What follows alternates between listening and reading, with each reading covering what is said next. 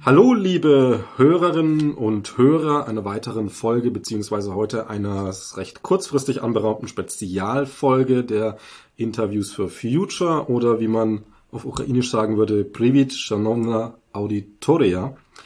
Heute soll es gehen um, und zwar die Zusammenhänge, die wir alles schon so ein bisschen im Hinterkopf haben.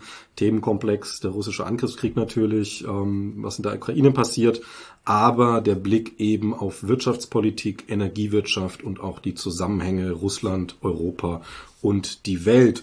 Dafür habe ich mir eingeladen den äh, Leiter des Instituts Wirtschaftspolitik in Leipzig und Professor für Wirtschaftspolitik und internationale Wirtschaftsbeziehungen, Professor Dr. Gunter Schnabel. Hallo, Herr Schnabel. Hallo, Herr Memmel. Ja, schön erstmal. Vielen Dank, dass Sie so kurzfristig da bereit waren für das Interview. Ähm, und dann würde ich erstmal anfangen, so mit dem Groben, dass wir überhaupt mal eine Vorstellung haben. Also so Russland, Europa, diese Energiebeziehungen, das ist ja schon eine komplexere Geschichte, wenn Sie das uns einfach mal so ein bisschen skizzieren könnten, dass wir wissen, also auch noch vor dem Krieg einfach, was so die Grundlagen der Sache sind. Ja, also Grundlage ist natürlich das Wohlstand. Das unterrichten wir immer in der Volkswirtschaftslehre. Wohlstand basiert auf Spezialisierung. Ähm, und ähm, eine Theorie in der Volkswirtschaftslehre besagt, dass sich Länder in ihren Wirtschafts- und Handelsstrukturen auch auf ihre Faktorausstattung spezialisieren. Und Russland ist ein rohstoffreiches Land. Und deswegen ist Russland auch auf die Produktion von Rohstoffen spezialisiert und entsprechend auch auf den Export von Rohstoffen. die westeuropäischen Länder, die selbst nicht über große Rohstoff Vorkommen verfügen. Ähm, die haben äh, große Industrien aufgebaut, leistungsfähige Industrien und im Wesentlichen tauschen wir Industriegüter gegen Rohstoffe mit Russland und davon haben in der Vergangenheit natürlich beide Seiten profitiert. Ja, und das ist vor allem natürlich Gas, also Erdgas, Erdöl und auch Kohle. Das sind es ja, glaube ich, so jeweils um die 30, 40 Prozent äh, dessen, was ich glaube wir in Deutschland dann ähm, verbrauchen was dann aus Russland kommt. Richtig, Russland ist, soweit ich weiß, der größte Gasexporteur der Welt, der zweitgrößte Ölexporteur und der drittgrößte Kohleexporteur. Okay, gehen wir mal einen kleinen Schritt weiter, der uns dann schon zu dem Russland-Ukraine-Konflikt hinführen wird. Ähm, chinesische, russische Kooperationen gibt es da ja auch und das sind ja dann schon diese globaleren Geschichten. Ähm, wie ist denn das zu verstehen? Was passiert denn da so? Ja, also zum einen, äh, China ist ein Industrieland, äh, ähnlich wie die westeuropäischen Länder. Ähm, basiert die wirtschaftliche Entwicklung im Wesentlichen auf industrieller Produktion und industrielle Produktion braucht wieder Energie und Rohstoffe. Ja, und äh, jetzt ist natürlich die Frage, äh, wo bezieht äh, China diese Energie und Rohstoffe her? Das kann der Mittlere Osten sein, das kann auch Südostasien sein und es kann eben auch Russland sein. Und ähm, was man jetzt im Zuge der Ukraine-Krise äh, kommuniziert hat, ist, dass Russland äh, für den Fall, dass es ähm, keine Energie und Rohstoffe mehr nach Westeuropa liefern kann, diese vielleicht nach China liefern könnte. Äh, und damit ähm, ist natürlich ähm, China ein wichtiger Verbündeter äh, von Russland in diesem Konflikt.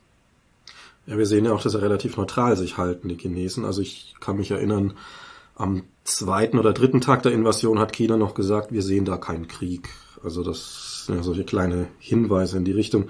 Ähm, aber jetzt mal zum Vergleich, also nehmen wir jetzt mal so ganz einfach gesagt an, der, der ähm, Energiemarkt für Russland in Europa fällt aus, wir schieben Riegel vor, bricht zusammen, die wollen nicht mehr, wie auch immer. Kann das der chinesische Markt, der ja doch sehr wächst, ersetzen für Russland? Oder ist das utopisch? Ja, ohne dass ich jetzt die genauen Dimensionen kenne. Also Westeuropa ist natürlich wirtschaftlich sehr groß. China ist natürlich auch wirtschaftlich sehr groß, obwohl die Pro-Kopf-Einkommen noch, vergleichweise, noch vergleichsweise gering sind. Äh, wissen muss man natürlich, äh, wenn China jetzt mehr Energie äh, aus Russland importiert und mehr Rohstoffe aus Russland importiert, dann würde es ja im Gegenzug auch weniger Rohstoffe und weniger Energie aus Drittmärkten importieren und dann würden sozusagen die Produzenten in Südostasien ähm, oder auch im Mittleren Osten auf ihren Beständen sitzen bleiben und könnten die dann ähm, theoretisch nach Westeuropa liefern. Wir müssen natürlich auch ähm, zugestehen, dass im Wesentlichen insbesondere Gashandel äh, auf einer gewissen Infrastruktur äh, basiert. Wir haben viele Gasleitungen von Russland nach Westeuropa. Ähm, die sind vielleicht nicht im entsprechenden Ausmaß mit China vorhanden. Und wenn Sie jetzt den gesamten ähm, Energie- und Rohstoffhandel neu ordnen, müssen Sie natürlich auch eine entsprechende Infrastruktur schaffen. Und das kann dauern und ist natürlich auch teuer. Okay, naja gut, das ist ein interessanter Punkt. Ähm, jetzt gibt's natürlich noch einen zweiten Player, der auffällig die Füße stillhält in dem Konflikt, ähm, und das ist die Schweiz. Und da hängt ja das Bankensystem drin. Können Sie dazu ein bisschen was sagen, was es damit auf sich hat? Ja, die Schweiz äh, hat jetzt eine besondere Rolle aus zwei Gründen. Also einerseits sind da die Schweizer Banken, die äh, viel des Rohstoffhandels äh, von Russland finanziell abwickeln. Also man sagt, dass die ungefähr 80 Prozent der Rohstoffexporte von ähm, Russland jetzt abwickeln. Und der zweite Aspekt ist, ähm, dass viele reiche Russen äh, nicht nur in der Schweiz gerne Urlaub machen, sondern auch äh, große Vermögen in der Schweiz äh, geparkt haben. Man spricht von 23 Milliarden Euro. Äh, und wenn diese Vermögen jetzt eingefroren würden oder auch äh, die äh, einflussreichen Oligarchen keinen Urlaub mehr in der Schweiz machen könnten, dann wären natürlich die russischen Eliten hart getroffen und die könnten dann zumindest theoretisch wieder Druck auf Wladimir Putin ähm, ausüben. Wie wirksam diese Strategie ist, kann ich schwer beurteilen. Man sagt auch, ähm, dass sich Russland ähm, auf solche Boykottmaßnahmen äh, vorbereitet hat und bereit ist, auch ähm, die entsprechenden Einschnitte hinzunehmen. Auf der anderen Seite ist die Schweiz ja jetzt noch nicht aufgefallen als äh, welche, die jetzt wirklich vorangehen in der Geschichte. Also wie ich es jetzt heute gelesen habe, ähm, ist noch nichts Klares an Maßnahmen irgendwie kommuniziert gewesen. Also kann es auch sein, dass es andersrum ist, dass die Schweiz sich sagt, so, huh, das ist viel Geld, was uns da jetzt verloren geht. Wir schauen mal, ob man das auf Basis unserer Neutralität, äh, ich sag mal, aussitzen kann oder ja, Sie müssen sehen, dass äh, die Schweiz natürlich eine lange Tradition hat der Neutralität. Ähm, das verstehe ich auch. Ähm, und das ist in gewisser Weise auch Teil des schweizerischen Geschäftsmodells. Zum Teil haben alle Länder auch davon profitiert, dass es ein neutrales Land gab, ähm, das im Zweifelsfall auch eine Vermittlerposition äh, einnehmen konnte. Andererseits ähm, hat sich jetzt äh, zumindest politisch die Schweiz klar positioniert. Sie hat ähm, den Krieg in der Ukraine, der von Russland ausgeht, klar verurteilt. Ähm, und jetzt ist die Frage, inwieweit Sanktionen folgen.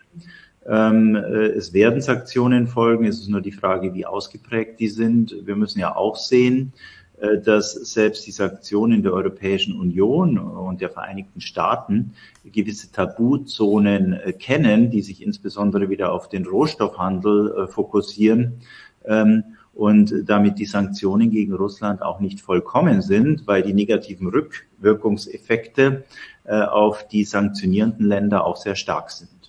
Das ist ja zum Beispiel bei SWIFT so, ne? da ist ja der Rohstoffmarkt ähm, mehr oder weniger ausgenommen. So ist es, ja, weil wenn man jetzt äh, die SWIFT, die Zahlungskanäle für den Rohstoffhandel schließen würde, äh, dann würde man Gefahr laufen, dass man auch den Rohstoffhandel äh, stoppt. Äh, und das wäre für beide beteiligten Seiten fatal. Also für den Russen würde natürlich eine wichtige Einkommensquelle äh, fehlen, wobei man jetzt auch argumentiert, äh, dass Wladimir Putin sich lange auf den Krieg vorbereitet hat und große finanzielle Rückragen ähm, gebildet hat. Äh, andererseits würden natürlich ähm, in den westeuropäischen Staaten die Energieimporte fehlen. Das heißt, erstens, die Leute müssten frieren. Ähm, äh, sie könnten ihre Wohnungen nicht mehr beheizen. Also da würde sicherlich eine gewisse Unruhe entstehen. Sie könnten vielleicht auch nicht mehr ähm, so viele ihre Autos fahren, äh, weil die Benzinpreise steigen. Und schließlich, und das wäre vielleicht noch viel schlimmer, würden Teile der Industrie zum Stillstand kommen. Und wenn Teile der Industrie zum Stillstand kommen, dann droht Massenarbeitslosigkeit und äh, dann wäre die politische Unruhe äh, sicherlich in ähm, vielen westeuropäischen Ländern groß, denn wir müssen wissen, ähm, die Wachstumskräfte in der Europäischen Union sind seit langem erlahmt. Äh, die Geldpolitiken die Geldpolitik der Europäischen Zentralbank hat sehr starke Verteilungseffekte äh, zugunsten äh, der reichen Menschen, aber auch zugunsten äh, von Menschen mit geringeren Einkommen. Also von daher ist schon ein gewisses Unzufriedenheitspotenzial da. Und das könnte jetzt noch deutlich wachsen, wenn die Energieversorgung aus Russland nicht mehr läuft. Das heißt, man hat sich da möglicherweise so ein bisschen selbst an der Gurgel, also gegenseitig an der Gurgel. Wenn wir jetzt ähm, SWIFT komplett schließen, dann ist das natürlich auch schlecht für Russland. Wenn die aber von sich aus, also jetzt nur für den ähm, also Gasaustausch und Energieaustausch und den Folgen, die sie erklärt haben, wenn jetzt Russland den ersten Schritt macht, so sagt und okay, wir machen die Leitung zu, tut es uns auch wieder weh, aber auch den Russen wieder, wenn kein Geld reinfließt, ähm, möglicherweise. Wenn man vielleicht noch einpreist, ähm, das würde ich jetzt vielleicht auch mal so noch als Frage mitformulieren. Also mir macht es jetzt auf der militärischen Seite ganz stark den Eindruck, auch mit so ein bisschen Hintergrundinfos, ähm, dass die Russen in keinster Weise damit gerechnet haben, was denen da gerade passiert. Also das gibt ganz viele Aussagen von, wir nehmen die Ukraine in drei bis vier Tagen, von vor einem Jahr, vor drei Jahren und so weiter. Also kann es sein, dass dann eben auch diese ganzen Reserven, die Sie angesprochen haben, viel geringer sind, als sie jetzt benötigt werden? Weil hätte, hätten die Russen jetzt die Ukraine in zwei, drei Tagen überrannt, dann gäbe es auch diese Maßnahmen in der Größenordnung wahrscheinlich nicht. Ja, das ist jetzt eine gute Frage. Ich bin jetzt natürlich kein Militärstratege. Also ich habe das auch so verfolgt, dass man gesagt hat, dass der Erfolg dieser Mission sehr stark davon abhängt, ähm, dass die Ukraine in wenigen Tagen eingenommen wird. Äh, so wirkte das ähm, äh, in der Diskussion äh, vor Beginn des Krieges auch und so wirkte das auch ähm, in den ersten Kriegstagen. Jetzt wendet sich das Blatt so ein bisschen, je mehr dichtere Informationen kommen, desto mehr kommen auch Informationen, ähm, dass vielleicht Russland mit äh, der Militärkraft, die ihm zur Verfügung steht, auch gar nicht auf Dauer äh, die Ukraine jetzt besetzen könnte. Ähm, und wenn dem so wäre, äh, dann hätte sich da vielleicht Wladimir Putin sehr stark verkalkuliert. Wir können natürlich nicht hinter die Kulissen schauen und ähm, deswegen ist es sehr, sehr schwer, diese Situation zu beurteilen. Was für mich jetzt auch in gewisser Weise auffallend ist, ist natürlich, dass die finanziellen Rückwirkungen, also die äh, Schließung von Zahlungskanälen über SWIFT und die negativen Effekte auf das russische Finanzsystem, Bankrun, die Leute laufen zu den äh, ähm, Geldautomaten, um ihr Geld abzuheben. Wenn die alle ihr Geld abheben, äh, da sind die Banken nicht mehr liquide, dann geraten die Banken ins Wanken. Äh, die Kapitalflucht hat wahrscheinlich schon eingesetzt, weil der russische Rubel stark abgewertet hat und ähm, die starke Abwertung des Rubels führt dann zu Inflation im Land und dann spüren äh, die Menschen wirklich auch an den Ladenkassen ähm, diese Invasion Russlands ähm, in der Ukraine. Und mir scheint es so, dass man gerade diese finanziellen Aspekte, die sich jetzt über die Finanzmärkte ähm, ähm, die jetzt über die Finanzmärkte wirken, dass die russische Führung das vielleicht so in seiner Gesamtheit nicht antizipiert hat.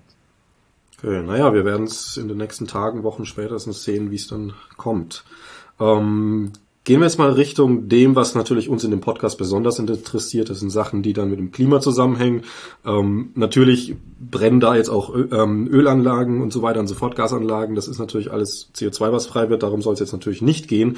Ähm, sondern gestern hat Olaf Scholz ja eine Regierungserklärung gehalten und Zuerst kam die Ansage mit diesen 100 Milliarden direkt fürs, äh, für die Bundeswehr und den über zwei Prozent dann Jahr für Jahr. Und ähm, da denkt man natürlich erstmal, oh je, das fehlt dann einerseits vielleicht im sozialen Bereich, der wichtig ist, aber jetzt für uns Klima betrachten ein Aspekt, den ich jetzt mal außen vor halten möchte, aber halt eben auch Klimaschutz, ganz konkret Ausbau erneuerbarer Energien. Und dann sagt Olaf Scholz den Satz, wir werden umsteuern, um unsere Abhängigkeit von einzelnen Energielieferanten zu überwinden. Deshalb gilt, Je schneller wir den Ausbau erneuerbarer Energien vorantreiben, desto besser. Und genauso Christian Lindner, der diese Energien Freiheitstechnologien nennt. Jetzt ähm, ist natürlich interessant, vielleicht ist das nur Augenwischerei, vielleicht ist es nur Beruhigung der Grünen, um es mal einfach zu sagen. Aber auf der anderen Seite, strategisch macht es ja Sinn. Ist das auch realistisch machbar mit diesen Investitionen? Ja, also erstens, ähm, ich würde das differenziert betrachten. Also die Sichtweise nach dem Zweiten Weltkrieg, also zum Beispiel im Kontext ähm, des europäischen Integrationsprozesses, war, ähm, dass wirtschaftliche Abhängigkeiten deeskalierend wirken. Ja, also wenn ich äh, von Russland ähm, wirtschaftlich abhängig bin und wenn Russland von mir äh, wirtschaftlich abhängig ist, dann kann ich eigentlich keinen totalen Krieg führen, weil wenn ich dann den Gegner schädige, dann schädige ich auch mich selbst. Und ich glaube, das haben wir jetzt im ersten Teil ähm, der Diskussion in gewisser Weise auch herausgearbeitet. Es gab Sanktionen, aber beide Seiten sind sich wohl derzeit noch einig, dass sie zum Ultimo der Sanktionen nicht äh, kommen wollen, weil sie dann sich selbst und die anderen sehr stark schädigen. Ja, und von daher äh, würde ich sagen, wirtschaftliche Abhängigkeiten wirken deeskalierend und nicht eskalierend. Das kann ich natürlich sagen. Ähm, Russland ist ein Aggressor. Ich will von dem nicht wirtschaftlich abhängig sein. Und dann ist natürlich die Realität äh, die, dass wir inzwischen sehr stark, und das gilt für ganz Westeuropa und auch für die äh, kleinen Staaten in äh, Osteuropa, dass wir sehr stark von den ähm, Energie- und Rohstoffexporten Russlands abhängig sind. Und wenn wir das sind, dann müssen wir Alternativen schaffen. Inwieweit ähm, jetzt die erneuerbaren ähm, Energien äh, diese Alternativen äh, sind. Das werden wir sehen. Was sich, glaube ich, aber schon abzeichnet, ist, dass wir nicht in einem Zeitraum von zwei oder drei Jahren jetzt wirtschaftlich autark werden. Also ich würde es dann eher als realistisch ansehen, ähm, dass jetzt ähm, nicht ähm, alternative Energien weltweit wieder weiter mobilisiert werden, zum Beispiel als nach der Jahrtausendwende ähm, ähm, aufgrund der sehr expansiven Geldpolitik der FED die Weltrohstoff- äh, und insbesondere Ölpreise sehr stark gestiegen sind, hat man ja dann diese Fracking ähm, ähm, Reserven mobilisiert und hat äh, das Fracking erfunden. Äh, und sowas ähnliches könnte jetzt auch wieder passieren. Also wenn ähm, Russland als Rohstoffland nicht mehr zugänglich ist, dann kann es sein, dass früher oder später äh, die arabischen Staaten äh, mehr Öl exportieren und Gas exportieren, auch mehr Öl und Gas äh, erschließen oder dass in Australien mehr Kohle abgebaut wird und ähnliches. Ob dann über die mittlere Frist, ähm, wenn erstmal diese zusätzlichen ähm, ähm, Reserven mobilisiert sind, und wenn sich die Lage wieder beruhigt, dann aufgrund der zusätzlichen Reserven vielleicht auch wieder die Weltenergiepreise und Rohstoffpreise sinken, äh, dann diese alternativen Energien noch rentabel sind oder nicht, äh, das muss man dann äh, sehen. Also der Effekt ähm, ist nicht so ganz klar. Also man kann diese Ukraine-Krise jetzt natürlich als großen Push für die alternativen Energiequellen sehen. Man kann ihn aber auch die Krise auch als großen Push gegen die alternativen Energiequellen sehen, weil die äh, Regierung jetzt zurück ähm, auf die Tat, auf den Boden der Tatsachen geholt wird, zum Beispiel jetzt äh, den Ausstieg aus der Kohleindustrie stoppt und äh, inzwischen auch schon wieder der Ausstieg aus der Kernenergie in Frage gestellt wird. Naja, das ist halt das Interessante, weil also wir stehen ja, stehen ja größeren Aufgaben bevor und wenn man jetzt die Wissenschaft wieder mit reinholt und sagt, okay, IPCC, der Reporter jetzt raus ist, ähm, die Working Group 1 sagt, ähm, die sagt, wo wir stehen, ist egal, was wir tun. Also egal, was wir tun, wir werden die 1,5 Grad bis 2040 überspringen.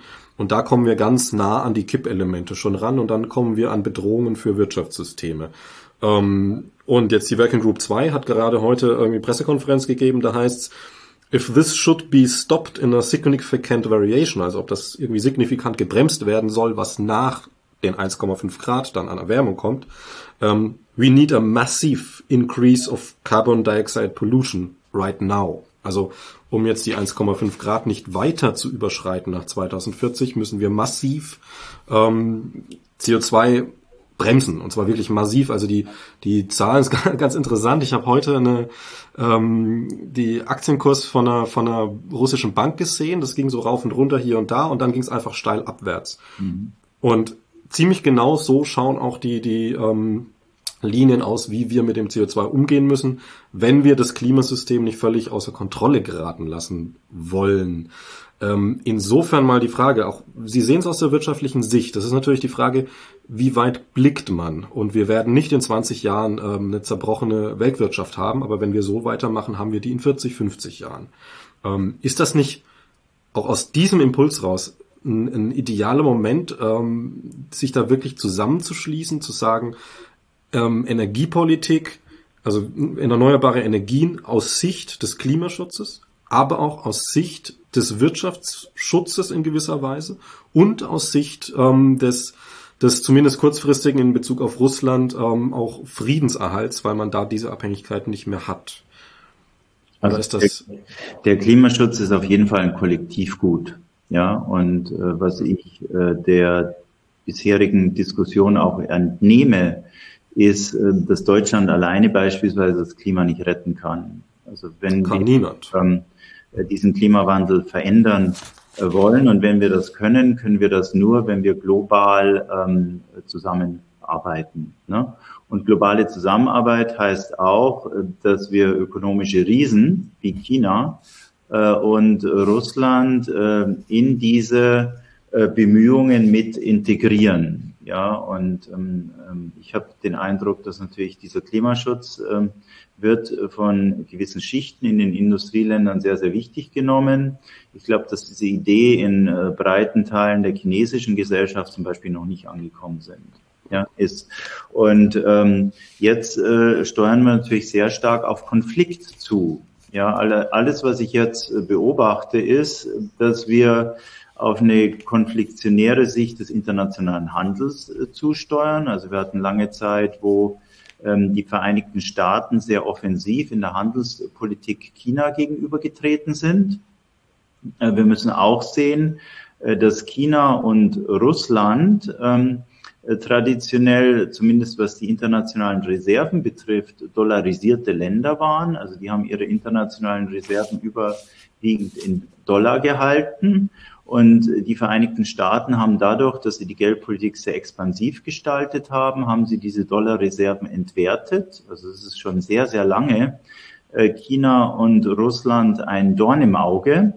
Ähm, und äh, jetzt haben wir noch diesen Konflikt mit dem Krieg. Ja, und äh, die USA spielen natürlich wie in allen Kriegen auf der Welt auch eine gewisse Rolle in dem Ukraine-Konflikt. Ähm, es geht ja Wladimir Putin wohl auch ein bisschen darum, die NATO von seiner Grenze fernzuhalten. Auch das ist ein gewisser Konfliktpunkt. Äh, und ich glaube, wenn wir in dieser Klimapolitik erfolgreich sein wollen, äh, dann müssen wir in, in gewisser Weise einen globalen Konsens finden und der globale Konsens wird immer auf Kooperation basieren. Und jetzt kann ich am Ende natürlich noch ähm, ähm die wirtschaftliche Entwicklung mit reinbringen. Ja, und ähm, die wirtschaftliche Entwicklung ist sehr, sehr wichtig für Kooperation, äh, weil ein starkes Wachstum, ja, äh, was ein Großteil der Bevölkerungen in allen Ländern besser stellt, wie das nach dem Zweiten Weltkrieg der Fall äh, ist, ein starkes Wachstum macht die Menschen sehr, sehr viel offener für Kooperation. Ja, und ähm, das würde ich jetzt als Kritik äh, anmerken äh, bezüglich der Klimapolitik, auch wie es beispielsweise jetzt von Christine Lagarde als Präsidentin der Europäischen Zentralbank äh, in der Vergangenheit sehr stark forciert wurde. Bisher war so im Hintergrund in gewisser Weise der Gedanke, dass wir die Kosten äh, der Klimarettung über die Zentralbanken finanzieren. Dadurch, dass die Notenpressen laufen oder dadurch, dass die Zentralbanken jetzt die Ersparnisse der Bürger äh, in Sektoren lenken, die von der Europäischen Kommission beispielsweise als umweltfreundlich bezeichnet werden und aus anderen Sektoren rauslenken, die die Europäische Kommission nicht als umweltfreundlich äh, ansieht. Aber das ist eine Strategie, äh, die äh, planwirtschaftlichen Strukturen ähnelt und dieses Wachstum sehr, sehr stark ausbremst. Ja, und äh, gewisse äh, Teile der Bevölkerung begünstigt und anderen eben schadet. Und dann kommen wir in ein Umfeld rein, das sehr, sehr konfliktionär ist, wo wir sehr starke Verteilungseffekte haben und in so einem Umfeld werden wir, glaube ich, keinen internationalen Kompromiss äh, erreichen, äh, der es uns äh, erlaubt, jetzt äh, global den Klimaschutz voranzubringen. Ja, aber wenn Sie jetzt gerade sagen, also Deutschland allein kann das Klima nicht retten, sicherlich, das kann auch Russland nicht allein oder China nicht allein. Wobei interessanterweise China im letzten Jahr 45 Prozent der erneuerbaren Energieleistung der Welt aufgestellt hat. Mhm. Also neue Anlagen. Ähm, aber unterschätzt man da nicht vielleicht auch vor allem die Vorreiterrolle, die gerade ein Land wie Deutschland einnehmen kann? Also wenn man was ein einfaches Ding ist, wenn jetzt zehn Leute gemeinsam irgendwo hinlaufen wollen oder müssen und einer steht auf, der ein gewisses Ansehen hat und sagt, okay, ich gehe jetzt die ersten Schritte vor, auch wenn ich alleine dort vorne nichts erreiche, dann kommen ja die anderen gerne mit. Also das passiert ja dann auch, man sieht es ja gerade äh, mit der Unterstützung der Ukraine auf militärischer Seite und, und auch ähm, diesen Sachen gerade, dass das durchaus funktioniert. So. Ja, das ist eine in gewisser Weise eine sehr idealistische Sicht. Also ich könnte dem entgegenstellen, dass natürlich jeder Mensch äh, oder auch jedes Land äh, bis auf gewisse Extremsituationen, die wir jetzt sicherlich auch beobachten, natürlich auch immer auf seine persönlichen Interessen bedacht ist. Ja, und ähm, Klimaschutz, äh, das haben wir jetzt in den Industrieländern beobachtet oder Umweltschutz oder die Präferenz für Umwelt- und Klimaschutz steigt natürlich mit dem Wohlstandsniveau. Also wenn Sie ein hohes Wohlstandsniveau erreicht haben, äh, dann ist Ihnen das wichtiger als zum Beispiel in äh, vielen afrikanischen Ländern, wo die wirklich, Menschen wirklich zu kämpfen haben, dass sie eben ihren täglichen Lebensunterhalt bestreiten. Und wir müssen einfach sehen, dass das Wohlstandsniveau in Deutschland sehr viel höher ist als in China. Ähm, abgesehen davon, äh, dass der sehr starke, die sehr starke Zunahme des CO2-Ausstoßes äh, nach der Jahrtausendwende äh, meines Wissens überwiegend aus China kam. Und es kam überwiegend aus China, weil sehr viel billiges Kapital ähm, insbesondere ähm, aus den USA nach China zugeflossen ist äh, und mit diesem Kapital natürlich die industrielle Produktion angeheizt wurde. Und äh, in dem Zuge ist dann der CO2-Ausstoß, der globale und auch, äh, soweit ich weiß, die Plastikproduktion sehr, sehr stark angestiegen. Wobei das Plastik ja meistens in China für den Westen produziert wird. Aber wir kommen hier. Dann wieder zurückkommt in den Westen, das ist ganz, ganz klar. Genau, ne? aber da kommen wir jetzt schon sehr weit weg vom Thema. Ich würde jetzt mal wieder zurück zur Ukraine kommen, ähm, die ja auch als äh, sogenannte Kornkammer Europas äh, bezeichnet wird. So kleiner, ich nenne es mal Fun Fact am Rande für die interessierten Hörerinnen und Hörer. Ähm, auch sehr viele Bio-Lebensmittel aus Discountern kommen aus der Ukraine. Also vielleicht ist hier auch eine Preissteigerung zu erwarten. Aber mal so aus der strategischen Sicht gedacht, ähm, kann das auch eine Motivation für Russland gewesen sein, zu sagen, wir haben ja schon den Daumen auf die Energiewirtschaft, auf die Energie, die wir an, an Europa liefern. Jetzt greifen wir uns auch noch ähm, die Kornkammer, die ja solche auch durchaus Ernährungseffekte hat. Oder geht das dann auch in andere Richtungen? Ja, also ich kann jetzt natürlich nur über die Motive von Russland äh, spekulieren. Ne? Also Sicher. Da kann ich eigentlich nicht weit gehen. Sie stellen natürlich ähm, richtig fest, äh, dass äh, die äh, Ukraine ein wichtiger Produzent für Lebensmittel ist. Ja, und Russland ist auch ein wichtiger Weizenexporteur. Und wenn Sie die Ukraine und Russland jetzt zusammennehmen, dann ist diese Region sehr, sehr zentral für die Versorgung des internationalen Wirtschaftssystems mit Energie, Rohstoffen und Lebensmitteln. Ja, und in dieser Region haben wir jetzt eine sehr, sehr starke Krise eine einschneidende Krise und deswegen ist es natürlich nicht überraschend, ähm, dass die ähm, Ukraine-Krise jetzt den Inflationsdruck, den wir aufgrund der sehr expansiven Geldpolitiken der Zentralbanken in den Industrieländern eh ohnehin schon hatten, äh, diesen äh, Inflationsdruck noch verstärkt. Also und ähm, es gibt natürlich inzwischen auch eine sehr starke Verbindung äh, zwischen Energie und äh, Lebensmitteln. Ne? Weil Lebensmittel können auch Energie sein. Also wir haben ja gerade im Zuge der grünen Transformation unserer Wirtschaft auch vermehrt Lebensmittel in Energie umgewandelt. Ja, und sie brauchen natürlich auch Energie äh, oder äh, Erdöl, um Dünger zu produzieren und die Lebensmittelproduktion wieder voranzubringen. Also ich sehe auch eine enge Verquickung äh, zwischen den ähm, Energie- und äh, Lebensmittelpreisen. Und das kann die Welt jetzt wirklich hart treffen. Also ich erinnere nur an den arabischen Frühling. Also da sind nach der Jahrtausendwende nicht nur die Ölpreise nach oben geschossen, sondern auch die Lebensmittelpreise. Und das hat zu großen äh, sozialen Verwerfungen im Mittleren Osten geführt. Und äh, auch aus dieser Sicht, das sprechen Sie richtig an, ist dieser Konflikt natürlich gefährlich. Ähm, wenn Sie jetzt den arabischen Frühling erwähnen, ähm, ist das, was jetzt hier passiert, eine ganz andere Dimension oder bewegen wir uns da mehr oder weniger in diesem Bereich? Also nur um es mal so ganz grob einschätzen zu können. Ja, das ist schwer das zu sagen, die Dimensionen abzuschätzen. Ähm, Russland ist natürlich ein großes Land, die Ukraine ist auch ein großes Land, aber Ägypten war auch ein großes Land. Ich sehe natürlich schon in gewisser Weise ähnliche Grundstrukturen. Okay. Ähm, Kommen wir mal ein bisschen zu den möglichen Folgen. Also das wird natürlich auch spekulativ. Also vor allem wissen wir nicht, wie es weitergeht. Es kann sein, dass morgen die Ukraine ähm, von Russland übernommen ist. Kann sein, dass morgen Putin irgendwie von seinem Hausmeister irgendwie um die Ecke gebracht wurde. Also ne, alles möglich. Aber jetzt mal ein bisschen spekulativ in diese Richtung. Wenn wir jetzt sagen, Russland gewinnt, und beherrscht die Ukraine. Ob sie jetzt direkt besetzt ist oder ob da ein Marionettenregime sitzt, sei mal dahingestellt.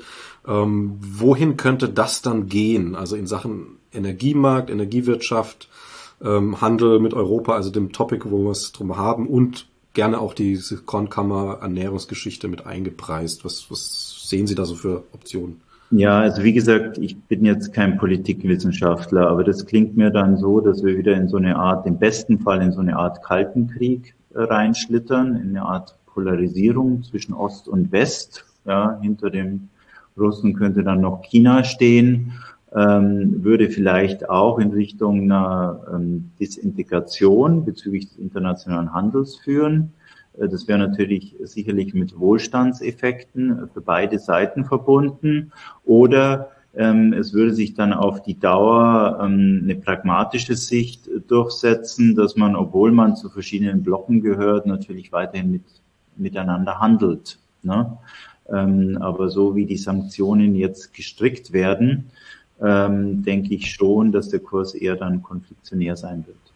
Okay, und dann, also wie Sie es ja vorhin in einem anderen, anderen Bereich gesagt haben, ähm, Zusammenarbeit ist eher das Nützliche und die Gegnerschaft schadet dann halt beiden. Ja, und äh, auch aus, aus Ressourcensicht, ja, wenn sie sich gegenseitig äh, bekriegen, also wird, da werden unglaublich viele Ressourcen zerstört ähm, und das ist aus meiner Sicht in keinem Fall nachhaltig. Das stimmt, das ist ein gutes Argument, denn die ähm, Waffenindustrie in Deutschland will sich als nachhaltig deklarieren lassen. Ähm, ja, da, da haben wir schon. Und, und da sehen Sie natürlich auch, ähm, ähm, dass die politische Agenda sehr, sehr volatil geworden ist. Also wir haben jetzt in den letzten Jahren immer wieder erlebt, äh, dass äh, äh, gewisse Kernereignisse dazu führen, dass die politische Agenda völlig umgestrickt wird. Ja, und so wie jetzt ähm, eigentlich ähm, der Klimaschutz oder der Umweltschutz sehr, sehr stark etabliert war auf der äh, politischen Agenda, kann der natürlich, wenn sich diese Kriegsszenarien verstärken, kann der auch sehr schnell wieder von der politischen Agenda verschwinden. Ne? Und dann treten Sicherheitsaspekte ähm, an die vorderste Front und äh, die Klimaschutzaspekte oder Umweltschutzaspekte würden in den Hintergrund treten. Ja, das ist eine Prognose. Ähm, das zählt übrigens zu der schlimmsten Prognose oder zweitschlimmste, die es gibt. Und die sorgt dafür, dass wir, ähm, ich meine, es ist irgendwie ein Drittel der Weltbevölkerung schon weit vor dem Jahr 2100 verlieren werden. Auch in den westlichen Ländern. Da ist das soziale, kriegerische und diese Blockbildung mit eingepreist. Ähm, also das ist tatsächlich in allen Formen das Schlimmste, weil das natürlich auch, ne, das Ding ist, dann haben wir auch weniger Klimaschutz und nochmal mehr CO2 und das verstärkt sich alles sehr schnell gerade. Also wir sind ja auch in diesen fünf, sechs Jahren, in denen wir das noch retten können. Und da müssen wir halt zusammenhalten als Menschheit. Ähm, schauen wir uns das mal ganz andersrum an. Russland verliert. Putin meinetwegen gibt sich die Zyankali-Kapsel oder wie auch immer. Und ähm, auch Russland wird, sage ich mal, sei es revolutionär, sei es, sei es Putsch, sei es einfach eine, eine politische Entwicklung, die dann relativ schnell geht, äh, wird, wird äh, wieder öffnet sich dem Westen, sagen wir es mal so, wird ein freiheitlicheres Land.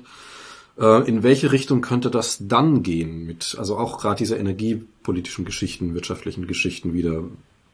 Naja, in dem Fall ähm, würde ich sagen, dann würde sich die Lage wieder beruhigen. Ja, also wir würden sozusagen zurückgehen äh, in den Status quo vor diesem Ukraine-Konflikt. Äh, da gab es zwar äh, viele Punkte, die man in Russland bemängelt hat, aber man hat pragmatisch miteinander zusammengearbeitet. Russland war ein wichtiger Wirtschaftspartner, ähm, heißt aber auch, ähm, dass die Rohstoffpreise wieder fallen würden und dass sich diese fossilen Energieträger natürlich wieder stärker auf den Märkten etablieren würden. Okay. Ja, ähm, also zum Ende hin, wenn wir das jetzt mal so sehen, also für uns ist es wichtig und das ist jetzt eben natürlich keine ideologische Sache, gerade nicht aus Sicht der Wissenschaft, die ähm, ja das ja schon lange sagt und mittlerweile immer deutlicher sagt, dass wir äh, gerade unseren äh, so einfach angenehm belebbaren, lebbaren Planeten am Verlieren sind, wie er jetzt gerade ist. Und das preist ja dann auch sehr viel ein, also auch Kämpfe um, um Ressourcen, um Land, das überhaupt noch beackerbar ist. Ähm, also ohne, ohne Klimaschutz werden wir im Jahr 2100 nicht mehr leben wollen. Mal einfach so gesagt. Ähm, wenn wir uns das Ganze jetzt mal so anschauen, was wir besprochen haben, äh, sehen Sie dann, also ich würde es vielleicht mal vorlegen, auf den Tisch legen und Sie können es ja immer sagen, ob Sie das aus Ihrer Sicht da griffig ist oder wo Sie da Probleme sehen. Also ich sehe schon das Narrativ ganz klar. Äh, Klimaschutz ist auch ähm, einen Schutz vor Abhängigkeiten. Man kann im Klimaschutz ja auch technologisch gut zusammenarbeiten, wenn man möchte. Das ist ja nicht das Ding. Man kann zum Beispiel in Deutschland 50 oder 100 Milliarden in, in Solartechnologie investieren und dann wiederum äh, riesige Landflächen in, in Russland dafür nutzen. Dann hat man schon eine Zusammenarbeit. Mhm. Ähm, aber es macht einen natürlich auch autarker. Da haben Sie vorhin gesagt, eben diese Gefahr der, des, des, der Unabhängigkeit ist auch eine Gefahr des Krieges wiederum. Ähm, aber sehen, sehen Sie dann die Möglichkeit, äh, dass, dass an diesem, diesem entscheidenden Punkt diese ganzen Technologien, Solar, Windenergie und so weiter und so fort, ähm, gepusht werden können und ähm, auch vielleicht ein weiteres Feld, also gerade vielleicht auch das Wirtschaftsfeld und vielleicht natürlich auch das, das äh, militärische Feld mit einnehmen können, wo man sagt, es ist auch eine Sicherheitstechnik und vor allem es ist eine Technik, die, wenn sie eine, eine strategische Sicherheitstechnik ist, und eine Sicherheitstechnik für meinetwegen, das Land ist noch beackerbar, einfach auch die Wirtschaft absichern kann. Dass man da in diese Richtung ein Narrativ findet und sagt, okay, dieser Weg ist schwer, keine Frage, das sind hohe Level, die man da überspringen muss oder übergehen muss. Aber ähm, ist das mehr als nur ideologisch für Sie? Wenn Sie das so sagen? Ja, das ist ähm, für mich natürlich schwer, sehr schwer vorauszusagen. Also ich würde sagen, der Klimawandel und auch der Umweltschutz, die müssen technologieoffen sein. Also ich wäre, klar, wenn wir jetzt CO2-Ausstoß verringern äh, wollen, äh, dann müssen wir CO2 besteuern. Ähm, wir müssen aus meiner Sicht die Steuereinnahmen, die wir haben, auch den Bürgern zurückgeben, weil sonst ist eine Steuer immer sehr attraktiv für Politiker, um einfach zusätzliche Staatsausgaben zu finanzieren. Also wir müssen das Geld, was wir über die CO2-Steuer einnehmen, den Bürgern zurückgeben. Und dann wird sich die Technologie herausbilden, äh, die am effizientesten das CO2 einsparen kann. Äh, ich bin äh, kein Freund von Visionen von Politikern, die gewisse Technologien als Zukunftstechnologien bezeichnen und dann politisch pushen. Ja, und wir sagen oft am goldenen Zügel, äh, dann die wirtschaftliche Entwicklung in diese vorgegebene Richtung ziehen, weil wir am Ende nicht wissen, welches die beste Technologie ist, um den Klimaschutz zu erreichen. Also das weiß nur der Markt und das weiß nur die technologische Entwicklung. Und deswegen denke ich, äh, dass der Weg, der jetzt gerade in der Europäischen Union gegangen wird mit der Taxonomie, ja, ähm, dass die Europäische Kommission in Brüssel entscheidet, welche ähm, Sektoren klimafreundlich sind und welche Sektoren äh, nicht klimafreundlich sind und welche Sektoren deshalb mit billigem Kapital versorgt werden und welche nicht. Ähm, das halte ich für einen gefährlichen Weg, weil der ist sehr anfällig für Lobbyismus. Ähm, der ist für an, sehr anfällig für politische Sichtweisen und der riskiert auch, dass wir den falschen Weg gehen. Und wenn wir fünf oder zehn Jahre den falschen Weg gegangen sind und festgestellt haben, dass es der falsche war, äh, dann kommt das auch einer immensen Verschwendung von Ressourcen äh, gleich, ne? weil dann muss dieser Weg wieder abgebrochen werden äh, und man muss eine neue Technologie suchen. Deswegen denke ich auf jeden Fall, ähm, dass diese Entwicklung, dieser Weg Technologie offen sein sollte. Zumal wir in zehn Jahren die Klippe schon ähm, übergangen haben. Dann sind wir schon drüber. Das kann man uns leider auch nicht mehr erlauben. Ja, Herr Schnabel, ähm, ist natürlich ein riesiges Feld, gar keine Frage. Da hätte man jetzt ein Thema rausgreifen und zwei Stunden reden können. Natürlich, also gerade von meiner Seite natürlich auch mit sehr viel mehr Vorbereitung. Ich bin ja nicht vom Fach. Ähm, aber danke Ihnen schon mal fürs Gespräch. Falls Sie jetzt noch irgendwie eine Sache haben und sagen, okay, das gehört hier vielleicht noch rein. Ähm, und sei es ein schöner Gruß irgendwo hin, ähm, würde ich Ihnen jetzt gerade mal noch so einen, so einen letzten offenen Slot präsentieren. Ja, also ich glaube, ich will es zusammenfassen. Also äh, wirtschaftliche Zusammenarbeit basiert immer auf Kooperation. Und wenn die Leute das freiwillig tun, äh, dann wird es immer äh, zur Verbesserung der Wohlstandspositionen aller Beteiligten führen. Wenn das negative externe Effekte auf die Umwelt hat, so wie wir das nennen, dann muss das eingepreist werden, das ist ganz klar. Und dann wird sich die wirtschaftliche Struktur entsprechend anpassen. Aber ich würde mich nicht ähm, um äh, die Klimarettung, wie es oft genannt wird, zu erreichen, jetzt darauf verlassen, äh, dass äh, einige Politiker die richtigen Entscheidungen bezüglich der Wirtschaftsstruktur treffen. Da wäre ich zurückhaltend. Ja, Herr Schnabel, dann danke ich Ihnen herzlich fürs Gespräch. Ja, gerne.